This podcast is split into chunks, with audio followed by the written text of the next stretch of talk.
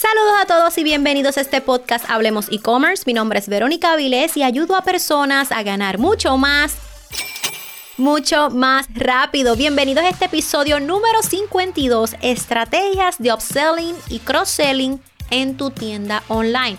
Este es uno de los episodios, wow, de mucha importancia. Saca tu libreta, donde anotar, escribe toda esta información que tengo para darte, pero sobre todo para que la apliques inmediatamente en tu tienda online. No olvides que si deseas seguir avanzando, tengo una clase online gratuita. Regístrate en comienzatutienda.com. Comienzatutienda.com. Aquí aprenderás tips para encontrar productos potenciales, errores que no puedes cometer si tienes una tienda online.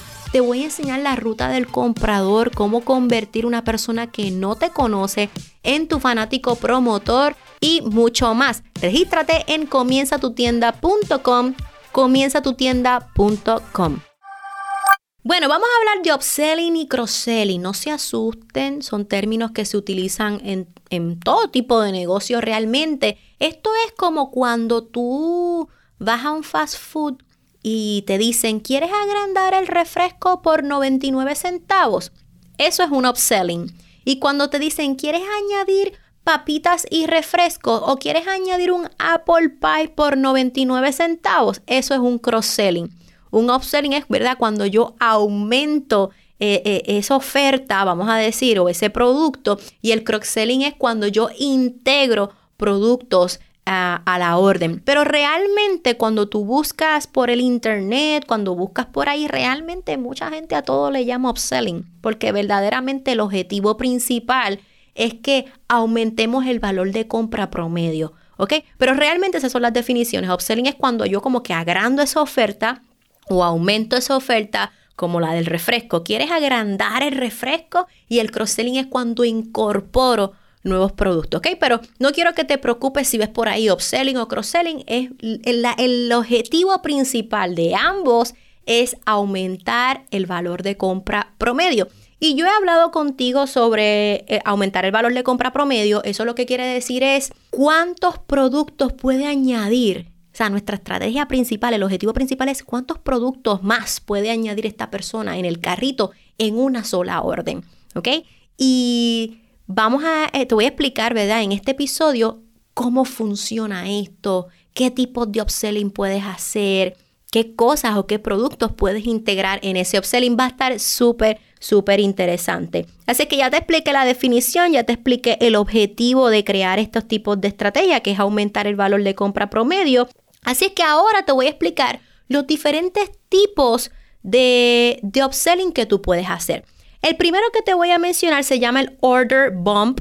En español se llama como una orden de golpe, ¿verdad? Y esto se utiliza antes de la persona entrar al checkout.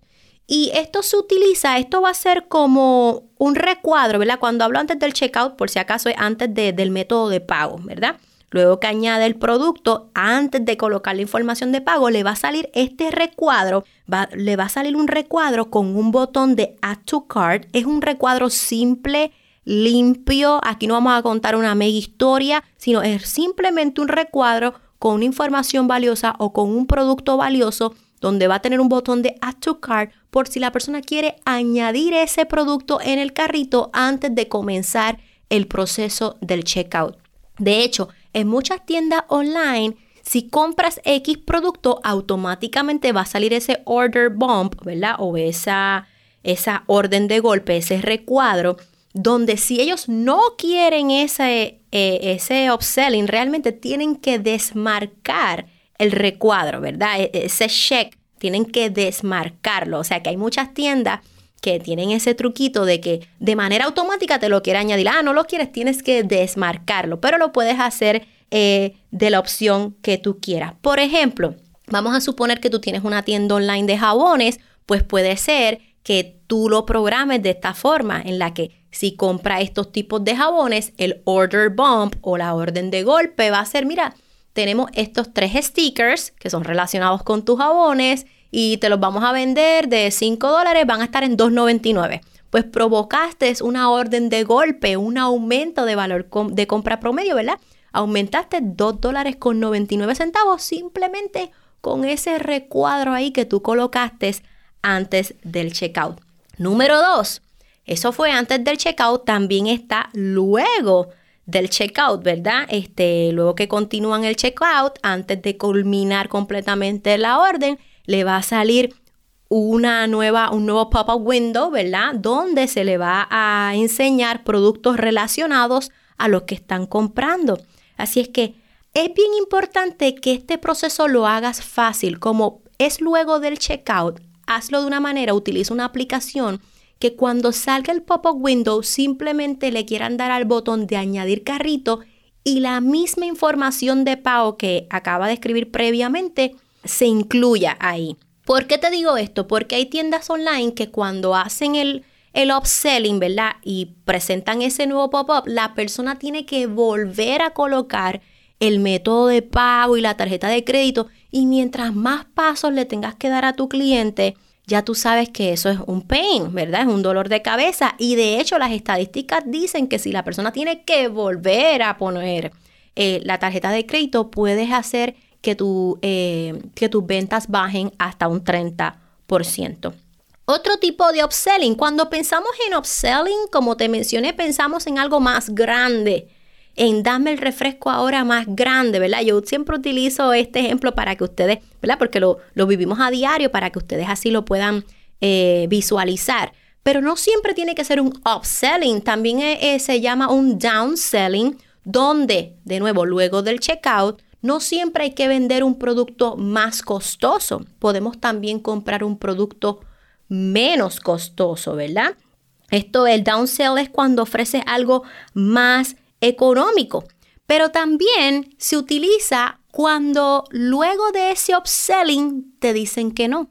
O sea, vamos a suponer, la persona está entrando a la tienda online, escogió el producto, hace el checkout. Luego del checkout le enseñamos este producto relacionado que es más costoso para que lo compren. Te dicen, no lo quiero. Y de momento, ¡pum!, le va a salir otro pop-up window que entonces se le presente un producto más económico. Así es que a ambas eh, escenarios se le llama como un downsell. Luego del checkout, no siempre hay que eh, ofrecer un producto más costoso, sino se puede ofrecer un producto más económico que el que ya está comprando, pero también se puede utilizar luego de un upselling en el que, ok, me dijo que no al upselling, pues entonces ahora eh, este es mi plan B, ¿verdad? Le ofrezco un producto más económico. Importante aquí, no me gusta ofrecer o crear más de dos o tres upselling. Porque entonces lo que podemos provocar es que la persona se retire por completo de la orden. O sea, la persona coloca algo en el producto, si vas a utilizar el order bump, perfecto, ya lo utilizaste. Pero si no vas a utilizar order bump, pues entonces puedes crear un upselling, como quien dice, mira, ya te llevaste este, la camisa, llévate la falda, porque es que la camisa pega con la falda, la camisa te costaba 25, la falda cuesta 35, pero llévatela porque es que es en conjunto. Y si te dice que no, pues entonces le haces un downsell, pues ¿y qué tal si entonces te llevas este, este pantalón en vez de la falda del pantalón, que también combina con la camisa y cuesta un poco más económico? Pero no puedes seguir, he visto tiendas online que si este upselling no se da, se da otro y se da otro. Y las personas dicen, mira, me voy, me estás haciendo este proceso muy complicado. ¿Qué productos puedo ofrecer? Pero eso está lindo todo lo que tú me estás diciendo, pero ¿qué productos puedo ofrecer en ese upselling? Anota, número uno, Puedes ofrecer los productos más vendidos, ¿verdad? Todos nosotros hemos estudiado nuestras estadísticas y sabemos cuáles son nuestros productos más vendidos, así es que eso los podemos ofrecer. Número dos, los productos que más han añadido en el carrito, que no es lo mismo que los más vendidos, pero también los puedes ofrecer. Este puedes incorporar servicios o garantías, ¿verdad? Nosotros vemos en compañías grandes, ¿verdad? En seres, tecnología, donde vamos a comprar una computadora y cuál es el upselling? Garantía de dos años ¿Cuál es el otro upselling? Este protector de no sé qué, seguridad del otro, ¿verdad? Las garantías, los servicios son buenos para utilizarlos en el upselling. También otro que es muy bueno son los productos digitales, porque tiene de un 80 a un 90% de ganancia. Lo bueno de los productos digitales es que no los consumen como que herramientas, equipos, ingredientes, ¿verdad? Tienden a, dejarnos un margen de ganancia grande de un 80 a un 90%. Así que puedes incluir un programa digital. Por ejemplo, si tú vendes productos um, de bajar de peso, eh, ropa deportiva, pues entonces quizás el upselling puede ser una guía digital de rutinas alimenticias, eh, de serie de ejercicio, ¿verdad? De workouts. Y son productos digitales que tú creaste una sola vez, hiciste la guía y la incorporaste en el upselling. ¿Qué aplicaciones puedes utilizar? Yo siempre les digo que es bien importante que tú entres al App Store de la plataforma que utilice, coloca la palabra upselling o cross-selling o bundles y te va a salir una variedad. Yo por lo menos en Shopify he tenido estudiantes y esta servidora hemos utilizado desde Frequently Bought Together, Candy Rock, Honeycomb, ¿verdad? Y existen muchas otras más. No pasa nada. Lo importante es, como siempre, como siempre te digo, mira la descripción, mira los reviews, verifica si es costo efectiva para ti, ¿verdad? Porque quizás lo que es costo efectivo para mí no lo es para ti o no lo es para ti porque tu producto no lo aguanta o porque tu producto necesita X o Y aplicación. Así que lo más que te puedo recomendar es que busques en el App Store, coloques la palabra clave de upselling, cross-selling o hasta bundles y te van a aparecer una variedad de aplicaciones. Ahora bien, y con esto voy a culminar este episodio. ¿Cuáles son los tipos de embudos para hacer este upselling? ¿Qué tipo de configuraciones puedo hacer para que todo este proceso se dé? Bueno, también hay este, dos tipos de embudo y el número uno es en base a un producto específico. Por ejemplo, yo lo puedo configurar de esta manera. Yo le puedo decir a la aplicación, ok, si esta persona compró específicamente esta camisa o específicamente esta colección, de upselling le vas a enseñar esto. No importa lo que haya hecho anteriormente, si añadió en el carrito esto, esto es lo que le vas a enseñar. Y el otro tipo de configuración es en base a comportamiento, en base a los movimientos que ha hecho en la tienda online o en base, ¿verdad? Eso mismo, ese comportamiento que se haya parecido a otros comportamientos que otros clientes hayan hecho antes. No sé si se escucha un disparate, pero ustedes me entienden. O sea, si el comportamiento de este cliente es parecido a unos comportamientos que han hecho otros clientes, entonces le vas a enseñar esto. Le vas a enseñar estos productos relacionados. O sea, que uno, el primero es en base a un producto específico. Si metes esto en el carrito, le vas a enseñar este. Pero esta segunda configuración es en base a su comportamiento o a comportamientos este, que se parezcan a los de otros clientes. Hmm, mayormente la gente que se comporta así o que hace estos movimientos o que añaden estos productos les gusta este otro tipo de producto. Pues le vamos a enseñar estos productos relacionados, ¿ok? Así que esto es todo por este episodio, un tema demasiado de interesante, me encanta todo esto y lo mejor de todo que de un 60 a un 70% eh, de tus ventas, o sea, tus ventas pueden aumentar de un 60 a un 70% si tú incorporas una estrategia de upselling dentro de tu tienda online. La persona no tiene que salir de, tu tienda online, puede seguir añadiendo productos sin tener que salir de tu tienda online. Todo esto yo te lo estoy explicando y quizás tú ves que esto se tarda demasiado, pero esto es algo que ocurre en cuestión de segundos. La persona está en el dice que sí o que no, que sí o que no y paga. ¿Ok?